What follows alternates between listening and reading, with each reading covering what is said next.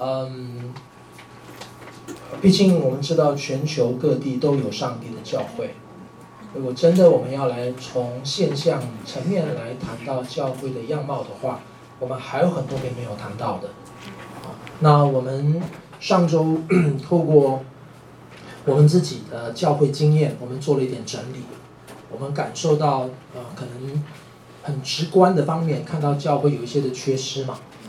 那上个礼拜我们也提到了，我透过引用了。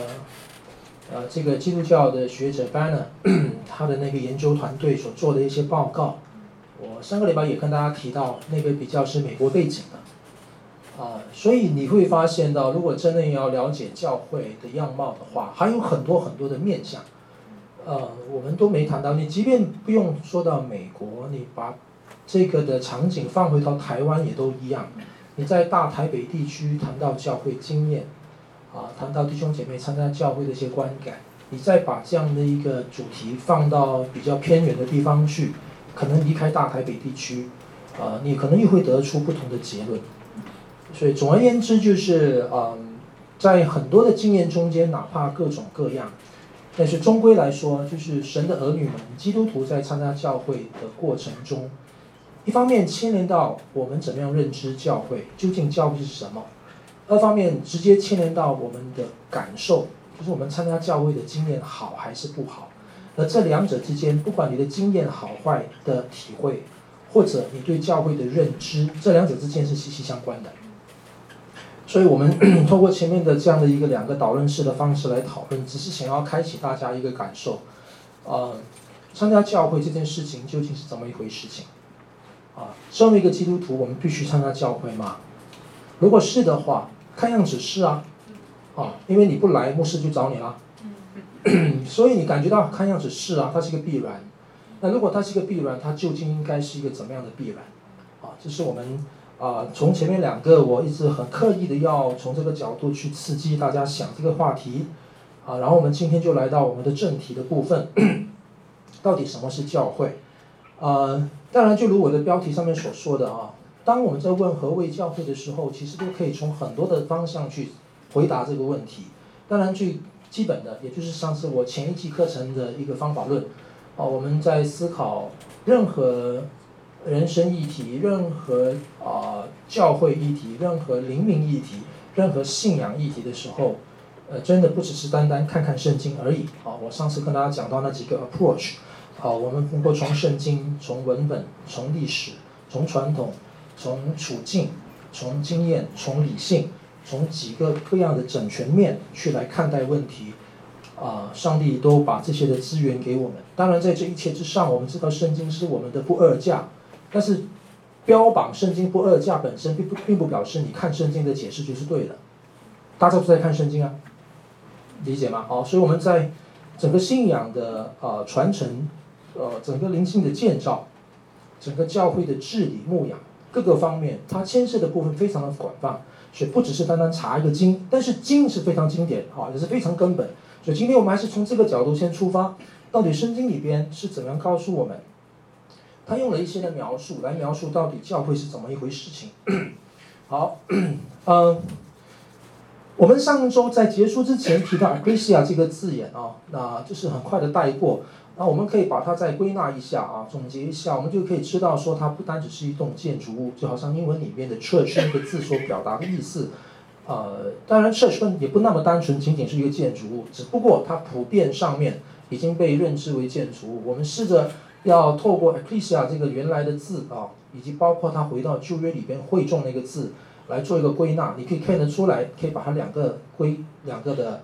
归结在两个上面啊，地方的集会或者称为 assembly 啊，啊，通常这个字你可以把它理解成是众数的啊，local assemblies of Christians，就是众地方的教会啊，local churches 啊，教会，普遍的基督徒的群体就是 universal Christian community，它是一个单数字，它是一个大词。如果你用你要用英文来讲的话，这个就是 church 大写的 church，然后这个就是小写的 churches。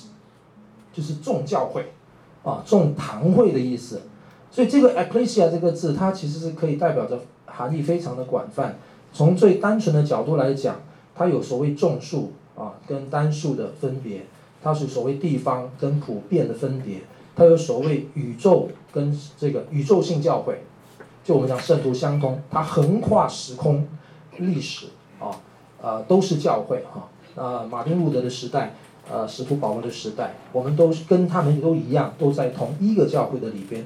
它有宇宙性的，但是它也有这个时空下历史中的教会，啊，我们教会历史的发展等等等等。所以 “ecclesia” 这个字的意义非常的丰富，非常的繁杂多元，啊，所以啊，当我们来思想参加教会的时候，啊，它的意义是非常丰富，值得我们去思考。但是很多的基督徒基本上是不会这样想的。因为我们完全受限于我们当下的感受。如果你去参加一个教会，你到新友堂来，你参加一个团契，你在一个小组里边，你发现你有一些嫌隙了，你跟哪一个弟兄、哪一个姐妹吵架闹别扭了，呃，你你觉得有时看到他你就很不爽，或者他看到你他很高兴，他越高兴你越不爽，你就不想来，呃，你你就发现你这个时候你就会很难去想到什么什么普遍的基督徒群体啦，什么你不想那个了。因为你很实在的就想你的实存面，我们常常过不去，过不去，就是因为我们眼光太短了。我们的感受完全是受时当下的经验限制的。但事实上告诉我们，有时候我们眼光太短，吃亏的永远是自己，受损的永远是自己啊！所以我想，这个是我们上课，呃，我们一起在一起，我们彼此透过神的话，透过。圣徒相通所累积的所有属灵经验，其实是要从中当中得到帮助。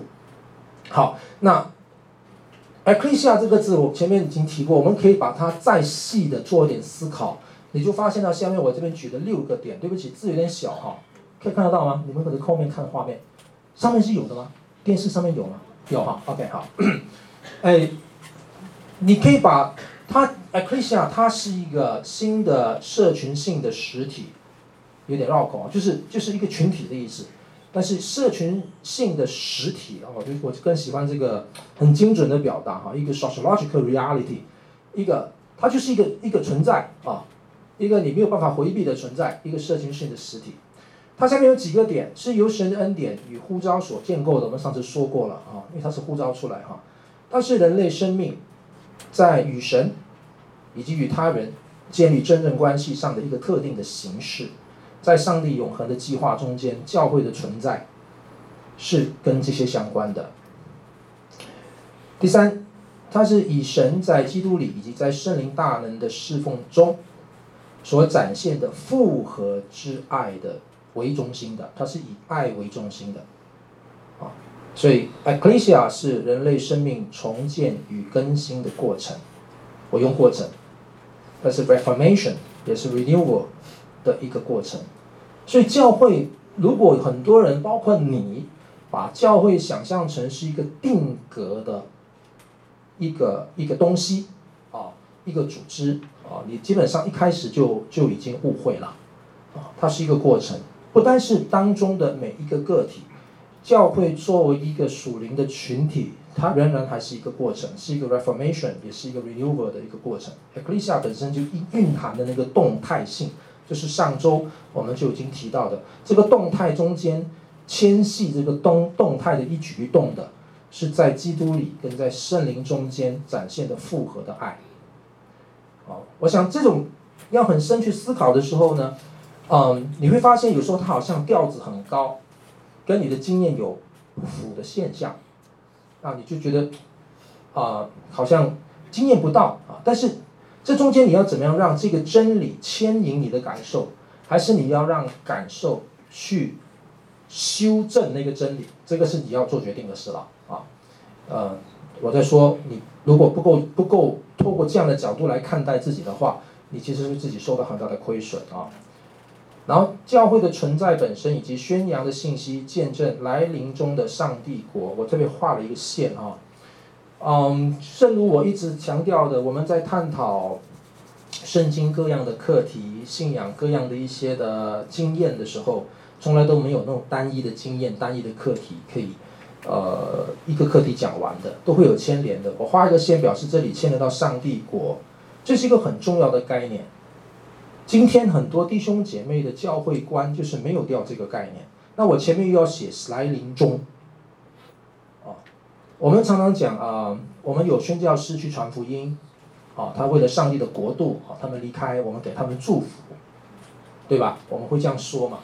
啊，我们常常讲，我们跨教会之间，我们不要彼此斗争，我们眼光不要如斗，我们都是为了上帝国的好处，我们会用这个字眼啊。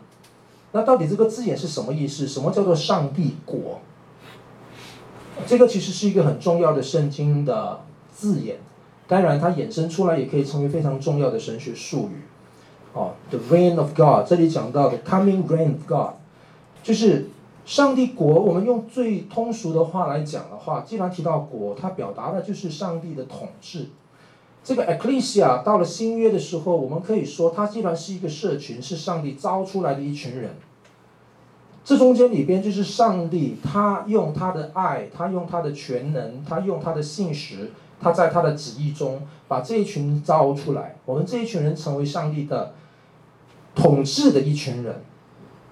所以，上帝的国表达的不只是一个实体上、地上意义上的国家，它表达的是上帝的统治已经临到在我们中间。所以，马太福音或者福音书里面讲到，神的国在你们中间。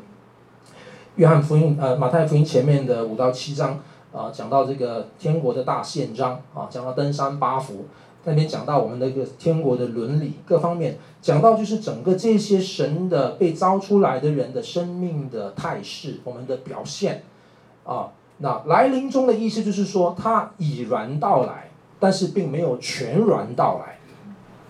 他继续在来，在成就的过程中，the coming reign of God，就是 reign of God 是上帝的统治，但是 still coming，still going on，still on process，啊，就是在持续中，一直往前走，至终会来到上帝荣耀的至终彰显，上帝的终末忠诚的 consummation。啊，就是上他的终末忠诚，就是是一直往启示录的方向往后面走了。所以这里呢也牵连到终末论。所以谈教会论的时候，我们一定要跟终末论有关。谈教会论的时候，一定也是在圣灵论的底下来谈。各位，这都是很多的细节的部分哦。所以我今年的七月，我还是没有决定我要谈圣灵论呢，还是谈终末论呢？还在想这个话题。呃，我们信友堂又不流行投票的啊。不然给你们投票。嗯，所以各位，这里给我们看到 “ecclesia” 这个字眼非常的丰富，它谈到的是一个统治。我们神的儿女们，我们在这个世间，我们不再跟世人一模一样了，我们已经有不太一样的地方。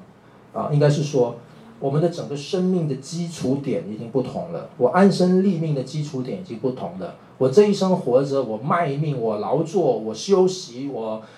个我我的一个至高的一个统治在我的生命中间，啊，我想这个是我们对 ecclesia 这个字其中一个很重要的意涵。第五个是诸多可以辨识的人类生命的特征中间呢最显著的是拆毁了隔阻隔人与神以及人与人之间的墙。以弗所书里面很清楚告诉我们的，在很多的特征中间啊，这个是很明显。上帝心意所在，也是神的儿女们应该着力之处，把这个活出来、展现出来。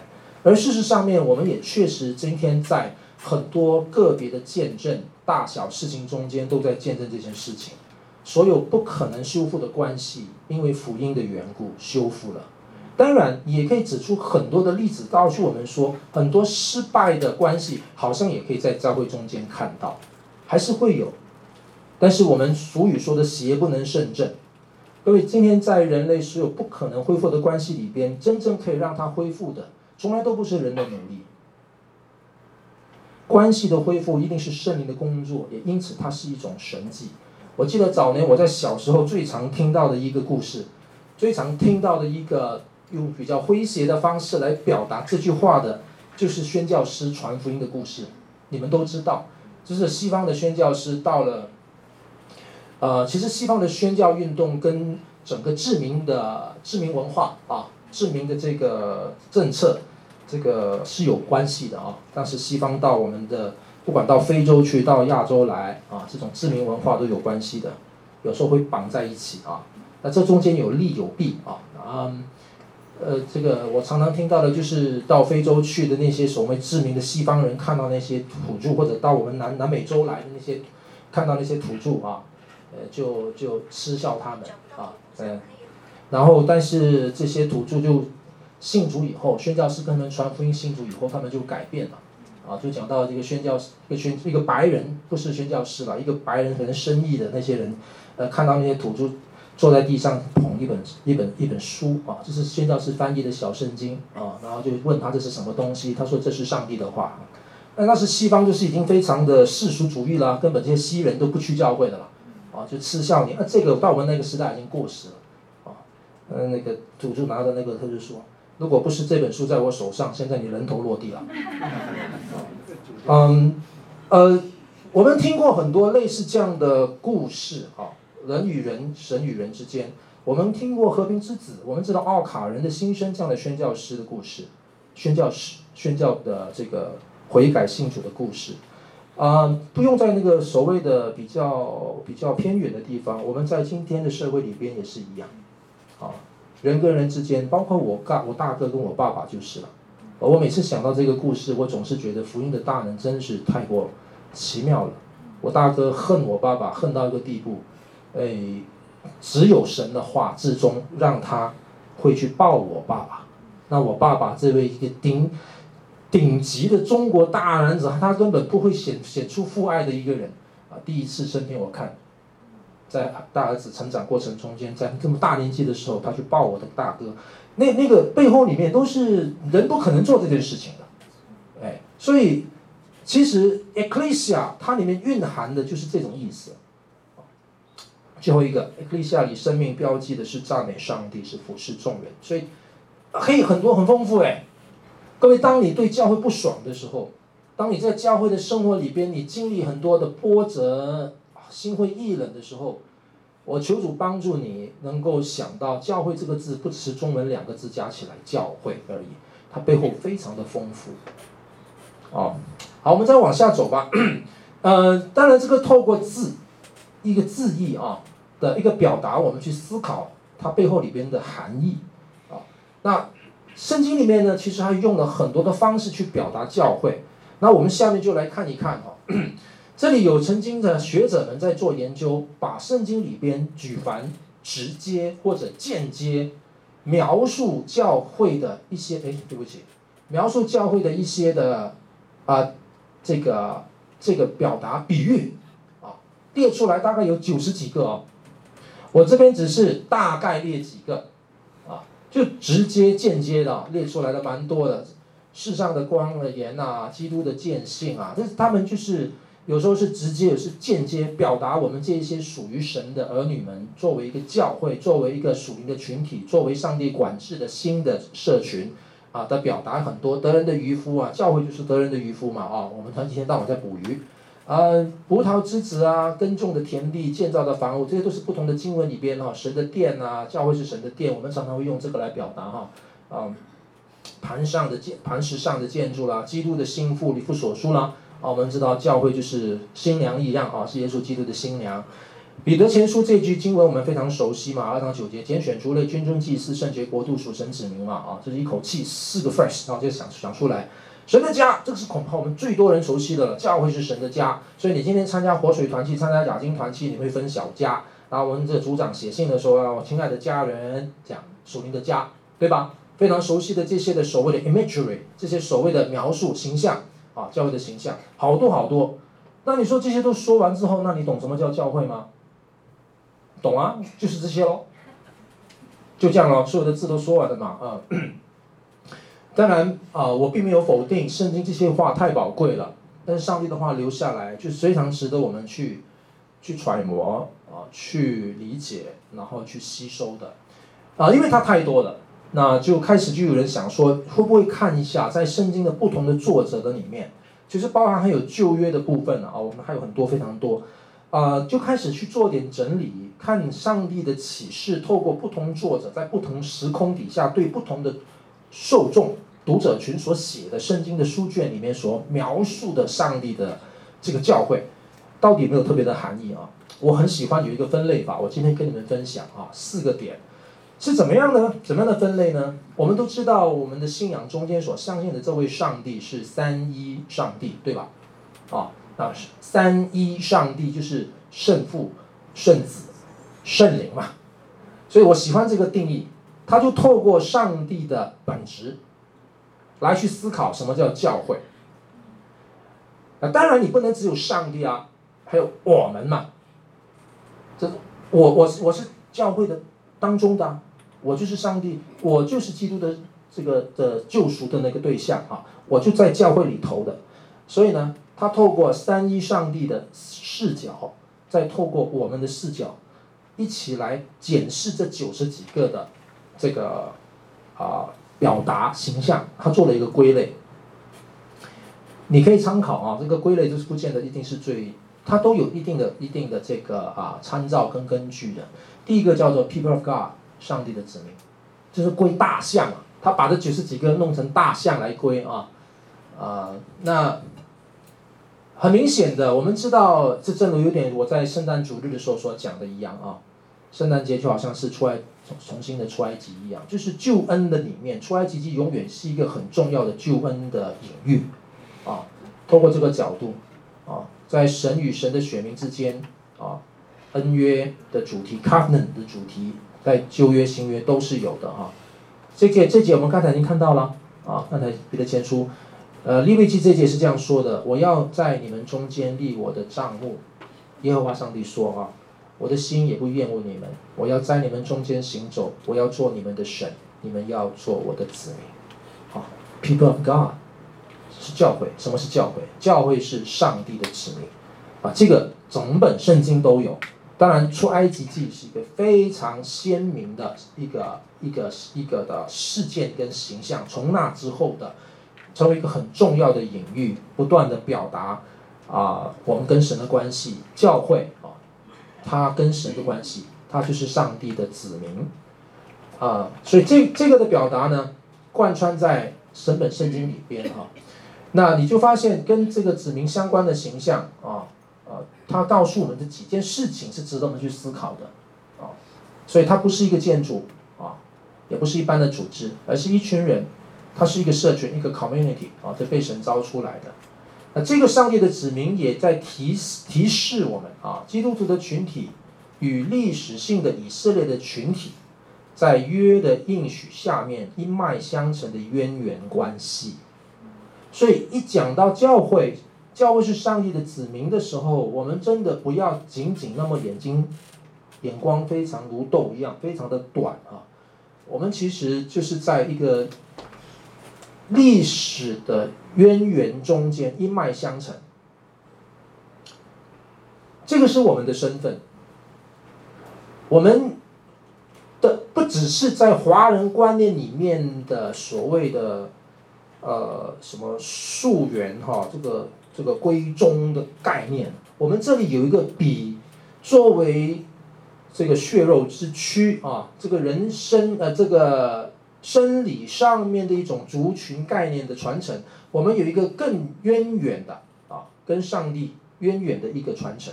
我们是教会的意思是这样，我们是属于这个大家庭的，我们是属于这个群体的啊。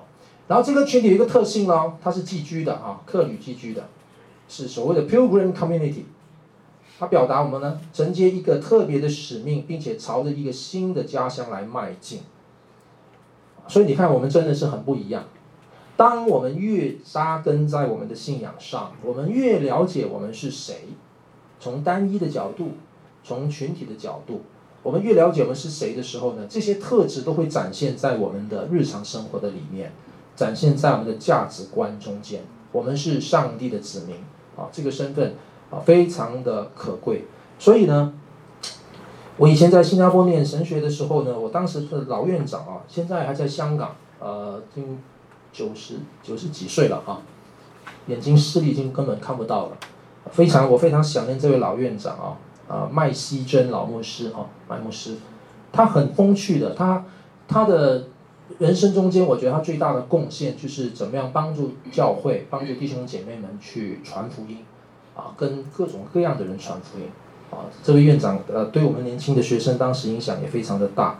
他他常常出门啊，坐飞机的时候，他因为他样子他样子长得和蔼可亲，但也很像生意人，啊，有个这样的神学院院长，我觉得挺好的，啊，所以他还真的为神学院很努力的募款，嗯，他喜欢跟生意人聊天，我觉得上帝给他的历练非常的丰富，所以他很能够了解啊，在商界啊，或者在在这个商专业界里边的一些的文化啦、习俗啦、一些的礼仪，啊，他每次搭飞机的时候都不放过他旁边的人，他能够聊就聊。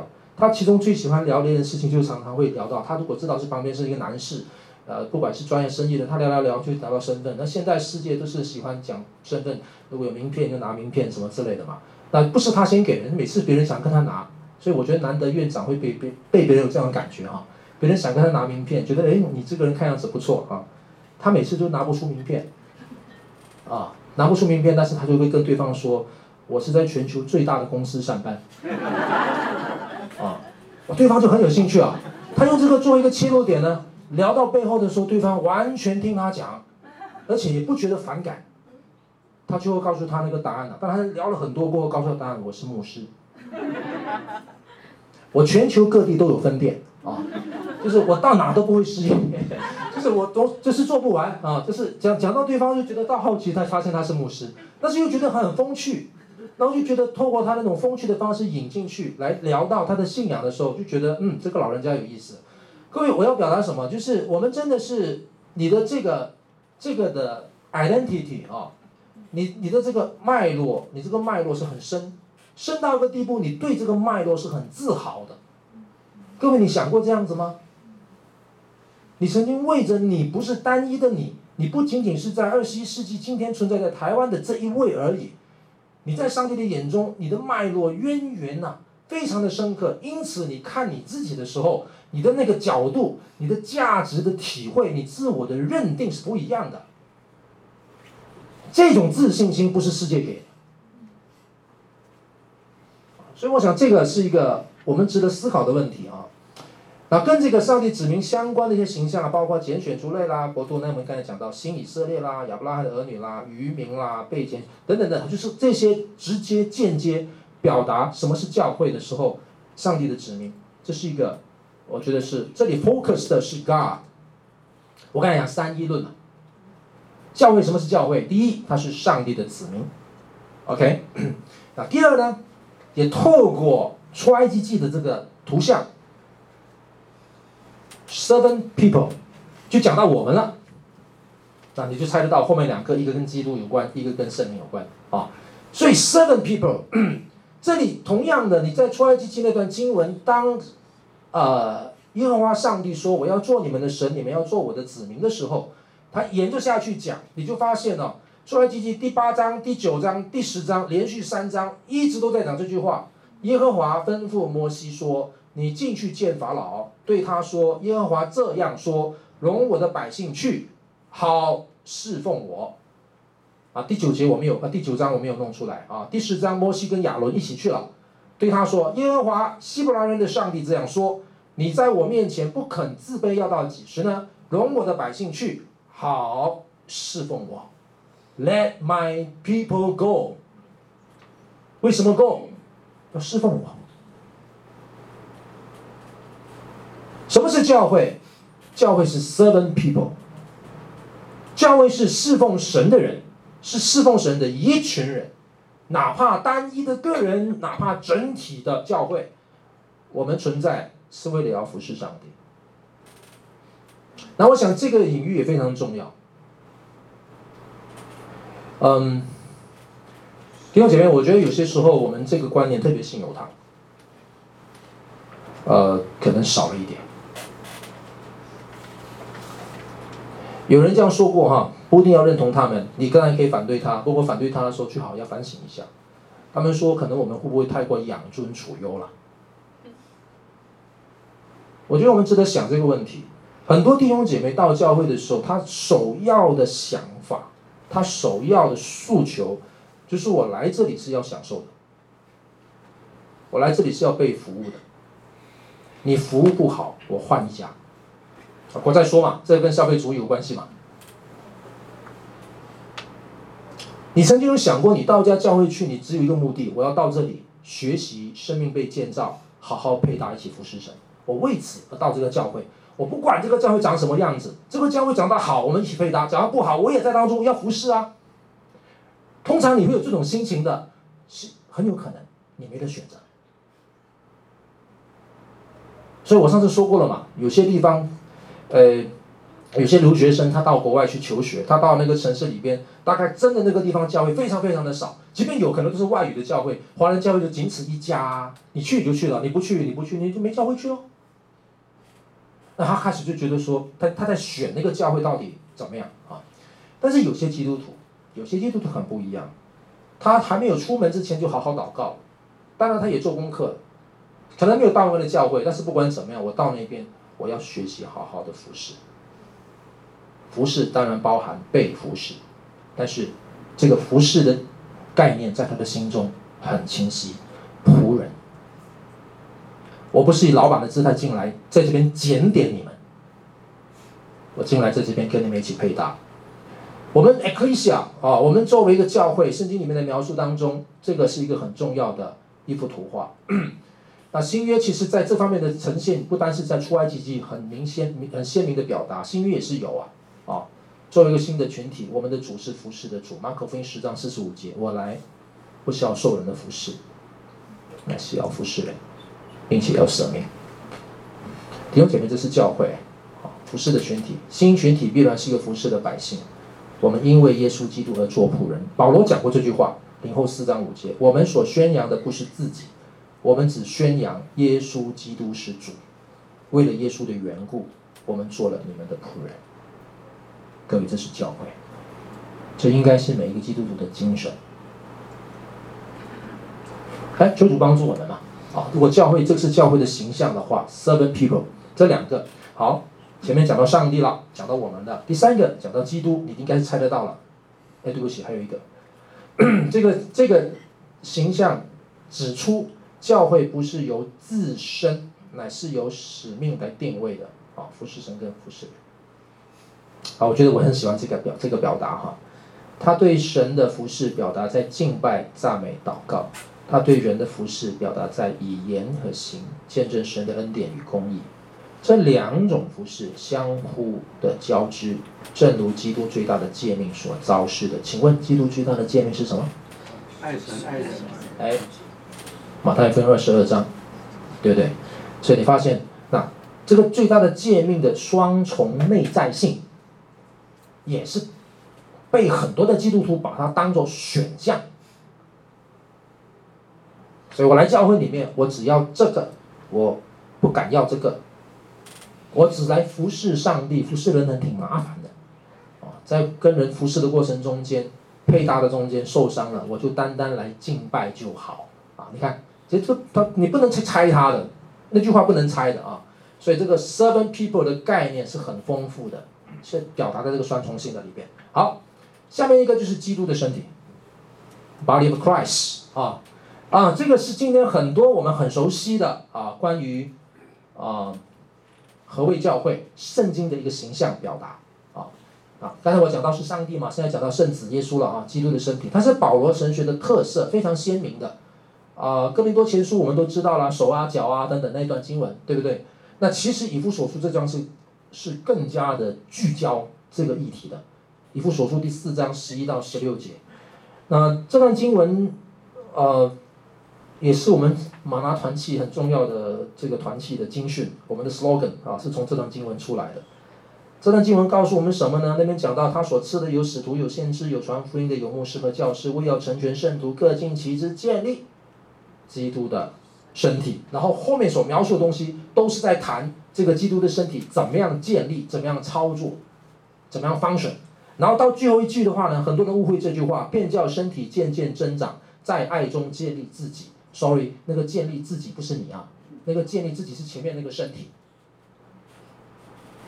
是那个身体，在爱中建立这个身体，这是基督身体。这保罗神学一个非常重要的特色啊。当然，保罗在其他地方仍然有讲到我们跟基督的联合，作为一个单一的个人，作为一个群体都是一样啊。好，那这个表达呢，呃，约翰福音也有说啊，约翰福音的葡萄树跟枝子也是一个很重要的 organic union 啊，我们跟主耶稣基督的连结，所以耶稣基督是我们的头，我们是他的身体。那这样的一个理解呢，作为一个教会，它在教会历史当中，这个理解影响非常深刻。它也展现在很，比如说很明确的圣餐观、圣餐观一样啊。那我们知道教会今天其中一个特色，我们在守圣餐的时候，特别能够体会到教会的意义。啊，特别能够体会到教会的意义。如果你用正确的圣餐观守圣餐，但如果你用偏差的圣餐观守圣餐，真是很遗憾，所有好东西都会被被人扭曲的。你用偏差的观念守圣餐，那个很抱歉了，那个你一点都不在教会里边。各位，什么叫正确的圣餐观呢？我们我不晓得，我还没有时间可以谈这个啊？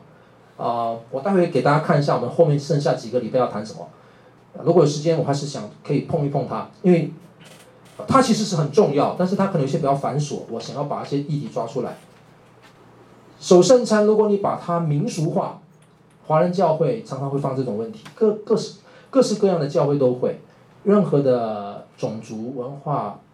这个区域里面都有这种现象，在拉丁美洲也是一样啊，啊，呃，就是会把很多与神相关的事情民俗化。你把圣餐民俗化的话，圣餐就就就完全没没差了，啊，就是那个一个月只来一次崇拜的，啊，呃，对不起，我无意中讲到你的话，我不是想要责备你啊，这样邀请你好好想这个问题。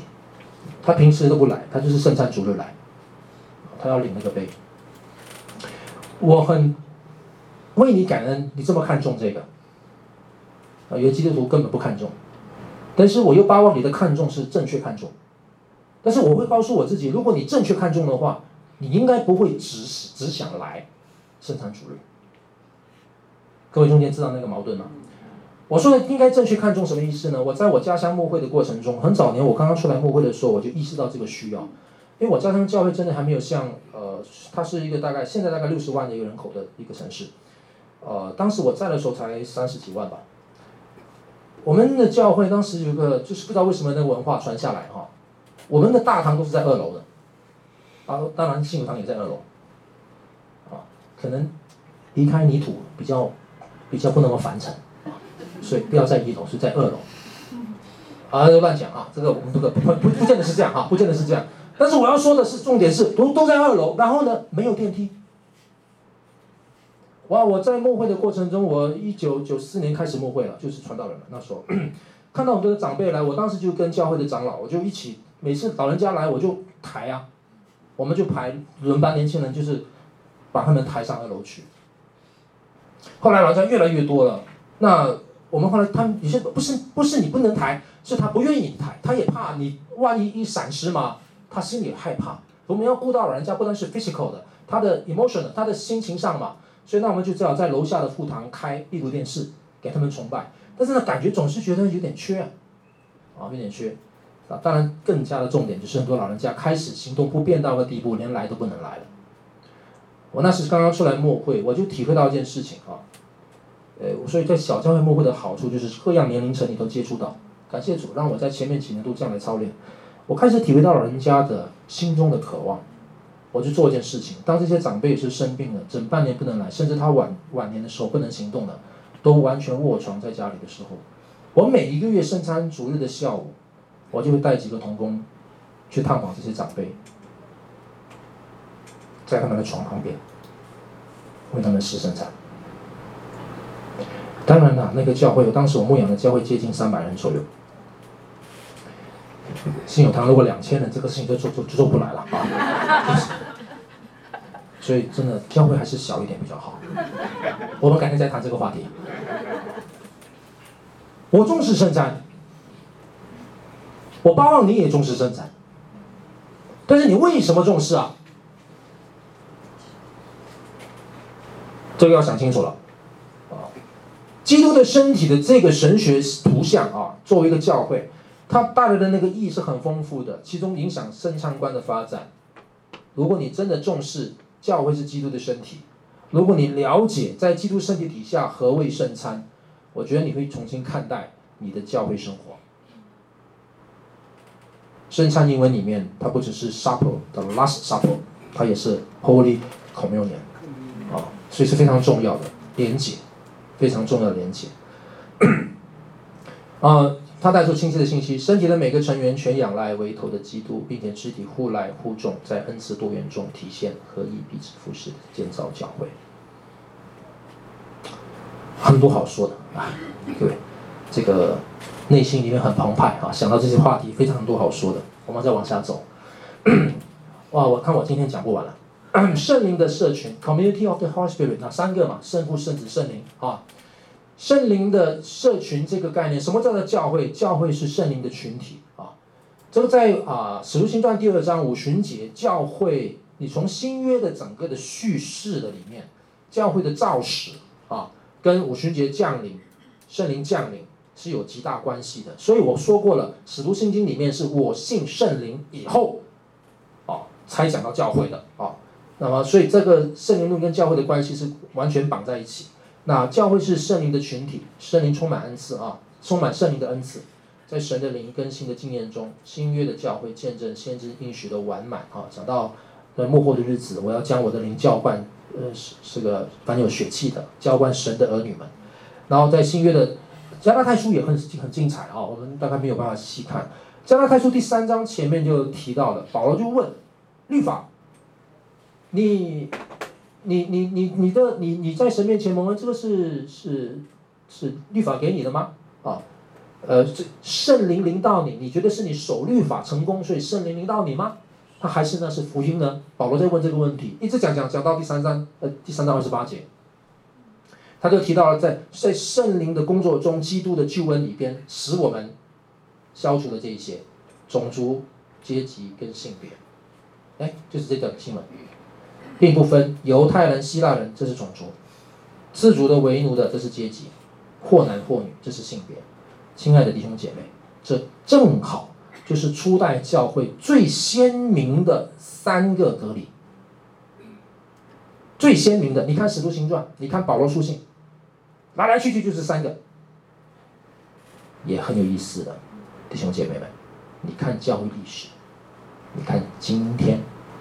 这三个今天还在困扰我们，福音还在跟这三个打仗。作为教会圣灵的群体，我们仍然靠着神的恩典，要来活出耶稣基督救恩的这个的应许，在基督里边都成为一了，要突破种族、阶级、性别。好，好，那这个是对于教会的解释。那后面讲到这个形象凸显教会终末性的标志。指向那源于基督来临以及圣灵应许的更新生命之彻底改变。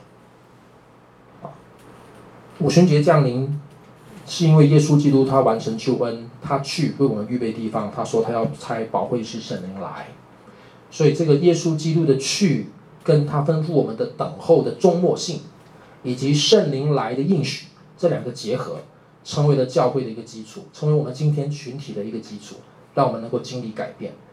教会服侍也服苦，serves and suffers，同时欢庆与盼望，因为以预尝圣灵团契的恩典与自由，甚至接纳敌人共荣于这个团体。教会要能够接纳异己，这个都是我们在学的功课。这是教会弟兄姐妹，所以你来教会里面。你希望来找到人是跟你长得一模一样的，在个性上，在喜好上，在兴趣上，在呃这个 temperament，在这个 wavelength 啊，你的，你总是希望找那些你觉得要一样嘛，物以类聚嘛，啊，就是找一样的，所以只要跟你不一样，你就不爽了。对不起，那不是教会。你真的要这样的话，你可以去找俱乐部。教会不是俱乐部，很抱歉。教会是圣灵的社群。什么叫圣灵的社群呢？五旬节那些的人哪会一样啊？不是说起别国话来了吗？那背后里面蕴藏蕴含的意思是什么呢？All the differences，所有的不一样都会在这里出现，那才对呢。当然了，我们后面还有一些话题。教会不只是一个圣灵的社群，它会有跟基督的一个 organic union 联合。我们在社会学的角度来看，教会也是个地上的组织。哎，张力就来了。如果它是一个地上的组织，它就很实在的会面对一些现象层面的文化层面的东西出现了，所以有人就会这样讲了：新友堂是一个中上，哎，中产阶级的教会。嗯，对啊，而你可能到一个很偏远的地方去的时候，你发现哦，这里是一个基层人士的教会。哎，不是要不一样吗？但是都一样了，那这怎么看呢？我们后面会再谈这些话题啊。但是这一些很重要，帮助我们去思考到底教会是什么的时候，我们从圣经的表达里面看得出来。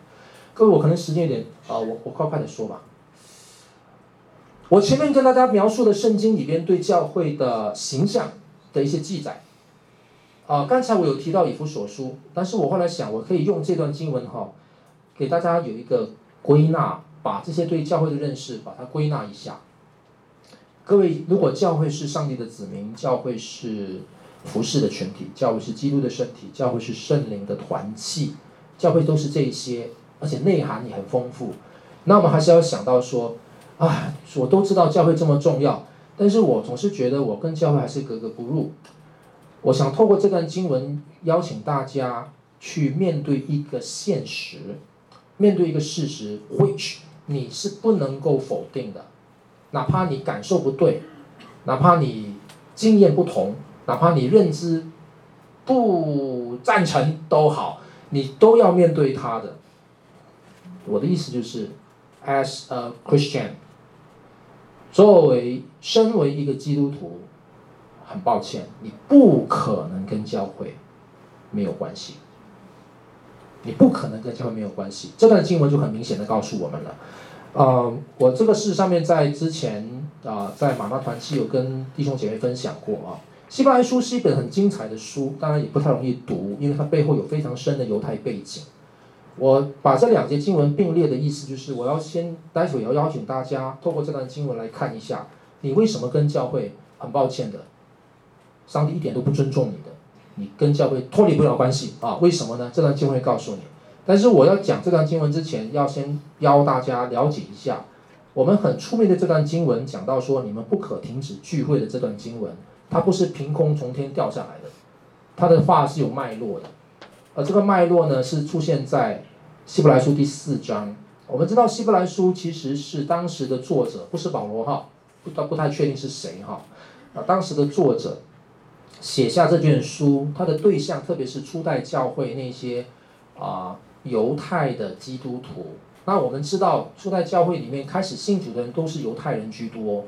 那犹太人要信主，其实真的非常困难。为什么呢？因为如果你了解犹太教，你了解旧约希伯来的宗教信仰，你知道那个跨度中间他要面对的挑战是很大的。因为他旧约里边，啊，他如果不能够认知到耶稣基督就是那位弥赛亚的话，他如果诶没有办法从耶稣基督的见证，也透过使徒们、教父们的传扬当中，标示出能够看到耶稣基督就是上帝的独生子，他是三一上帝的那一位。如果他们当时没有办法这样来理解的话，他们真的非常难信主的，因为在犹太人的观念里面只有一位上帝，对不对？那个一神信仰，他要跨度进到耶稣基督救恩的里边，看到耶稣基督是弥赛亚的实现，而且他又是上帝的儿子，他也是神，这个不容易啊，对犹太人来讲不容易。所以希伯来书是在这样的背景底下写给这些犹太基督徒，当时犹太基督徒信了主以后。他们可能面对到当时大环境的逼迫，不但是外在上面，他们内心里边也面对到他们是否要回归犹太教，想要回归犹太教，对这个信仰有点动摇了。听到一些人就说说这说那，所以他们就开始动摇。在这样的情况底下呢，他们开始就不想来聚会，他们不想参加教会了。要记得哦，他的教会不是信友堂哦，不是几千人的，当时都是家庭教会嘛。OK，所以保罗就不是保罗。希伯来书的作者，透过不同的章节，不断的从教义的角度去分析，福音之于旧约，福音之于摩西，福音福音之于旧约的献祭，到底耶稣基督是怎么样的不一样，怎么样的超越？所以希伯来书很多更美、更美、更美，对吧？啊，所以在这样的情况底下，达到第四章的时候呢，你发现这一段话，距离第十章中间有一大段。那一段在讲什么？那段在告诉读者们，耶稣基督他作为一个大祭司，他胜过旧约，他成全旧约以后，他超越旧约。那一大段从第五章、第六章、第七章、第八章、第九章，希伯来书中间都在讲这些哈，包括很出名的麦基洗德，OK，好，那我们不讲了。我要说的是，这里开始，当作者提到耶稣基督是大祭司，然后中间做了很多解释，教义上面的解释。来到第十章，他在这里做劝勉，他再提到大祭司，这前后是彼此呼应的。它好像一个封套一样，有一个开始的点，讲一大段，再做一个结论点，前后彼此呼应。好，这段话。啊，这些字眼我想我就略过啊，这些我标的颜色就是它的相同的地方，坦然坦然，大祭司大祭司，耶稣耶稣，好，来到神面前，来到诗恩宝座前，彼此对称，看到吗？它那个经文彼此的对称。好，重点是下面，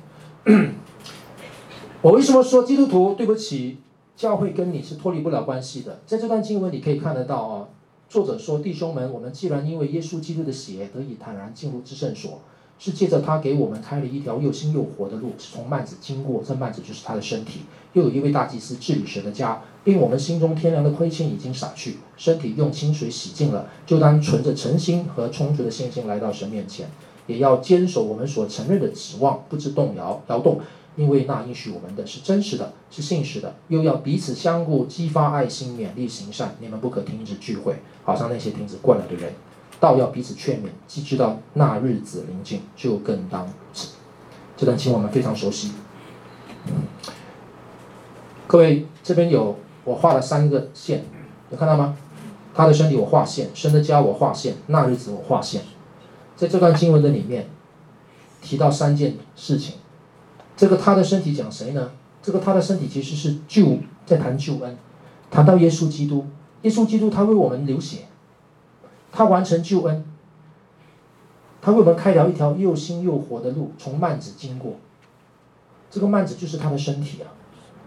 福音书告诉我们，当耶稣基督在钉十字架，他断气的那一刹那，形象上面的从那个圣殿的幔子由上到下裂开，表达在旧约里边人神之间，每年只有大祭司可以进到至圣所的那个幔子，因着耶稣基督，他裂开了。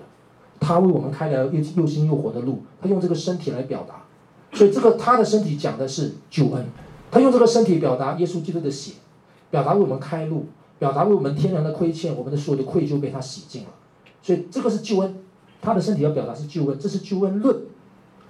然后这边出现神的家，治理神的家，各位这是什么？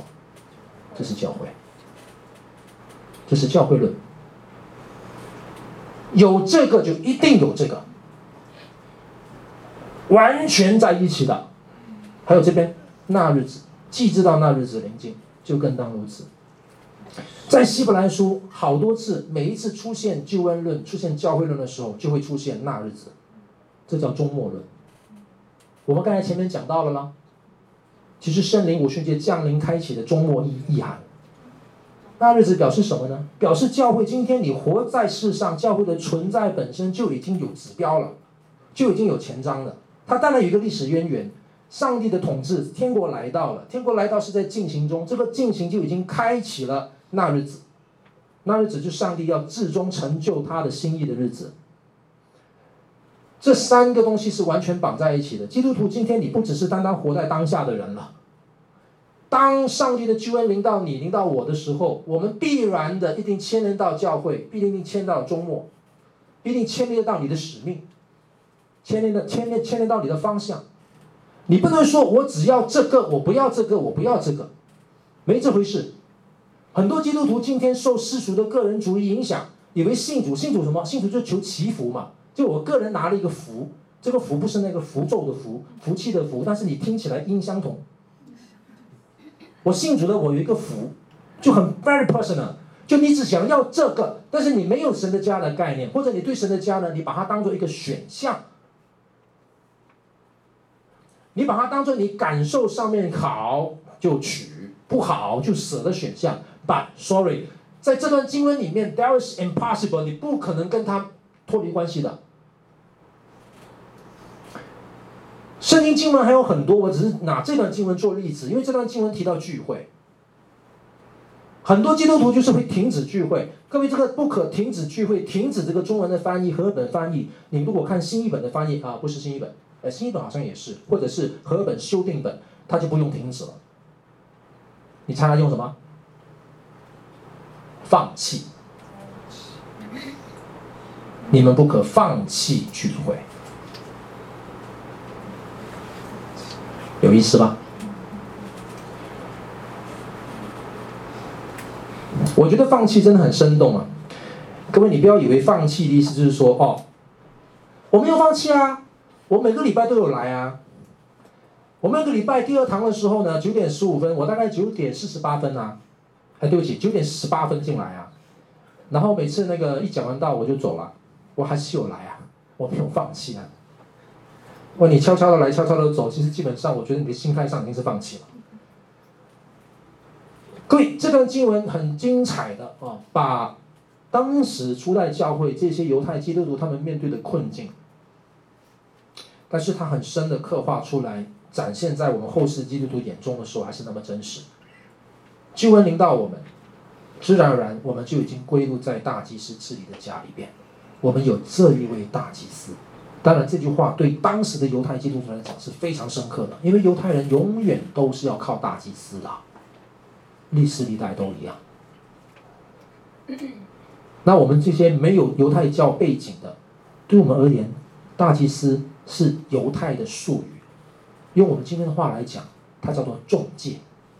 对不起，中介有点难听哈。一讲中介，你想到那个卖房子的，你最讨厌的人就是中介。怎么耶稣基督会像中介呢？太离谱了。因为里面就是 mediator，他是那个中间人。各位，你小看中间人，因为今天的世界、今天的文化，让你看见的中间人全部都是丑角、丑样，都是要剥削你的，中间人都是要取利的。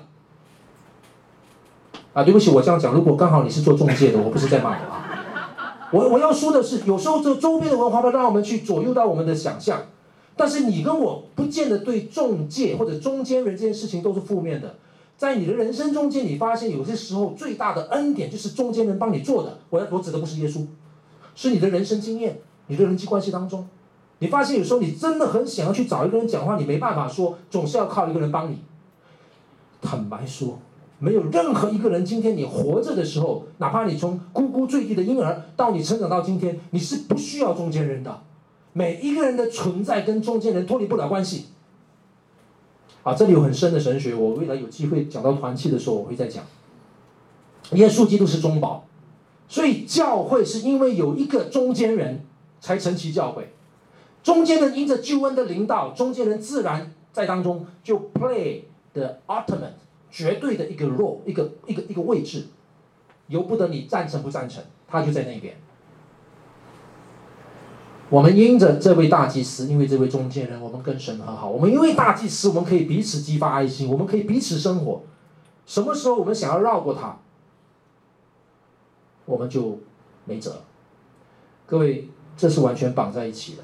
在这当中的时候呢，我们过教会生活里面，我们在救恩底下过教会生活，是为了三件事情：当存着诚心和充足的信心来到神的面前。这里讲到信心。第二。当坚守我们所承认的指望，不知动摇。这里讲到盼望。第三，当彼此相顾，激发爱心，勉励行善。这边讲到爱。这里信、望、爱。这是基督徒。各位，这是基督徒。如果你想当一个基督徒，想要选择性的当，对不起，妹们，我们是在。救恩中间，被牵进神的家，朝着神的旨意前进，活出信望爱的人生，不是 A B C D 的选项，全部包了。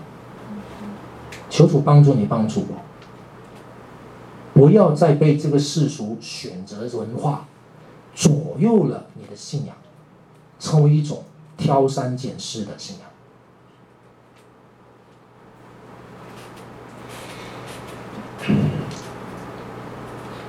很多议题哦，我不知道有没有机会讲，我也不一定要按这个顺序，我看情况。我们可以谈教会的领导本质，讲到传承，因为这些东西会牵动到我们的感觉嘛，所以我就想透过这些来谈。各位，如果我要继续朝那个，呃，教会的何谓教的方向继续谈下去，还有很多，那可能对你们来讲有一点神学性啊、哦，有点哲学性太多了。那我就想，因为我的题目既然是教会论与教会生活嘛，那我想生活东西我要谈一谈。我不要直接在谈教会论，我也谈一些教会生活一些比较实践的东西。所以跟大家谈到这些时候，可以跟大家有些交通啊，传统与传承到底是怎么一回事情，教会的组织跟文化架构啊，等等等等的问题。啊，教会的施工到底什么施工重要啊？教会的成员，这里提到我们到底门门徒观的问题。我如果有机会跟大家谈，除了崇拜，啊，大家对崇拜很多的意见，我们也可以值得谈啊，啊，不是不可以谈的啊。呃，团契跟小组，这里其实我很多想谈的地方。弟兄姐妹，我们呃信友堂是以团契的方式来牧养，那团契里面有各种的小组，那很多时候我们在小组当中，往往会出现状况。啊呃，小组生活过得不是很理想，我们真的不知道怎么过小组生活，肢体的关系，邻舍，这个我上次那一期有谈到哈，教会跟社会的关系，我可能这次就略过它。呃，教会的成长有很多方面，我们特别直谈，很想跟大家谈直谈，我不知道我时间上掌握得到吗？看情况吧。就是各位这些的议题，我想后续的话可以跟大家一起来一起来关心。好，我们今天到这里，谢谢大家的耐心。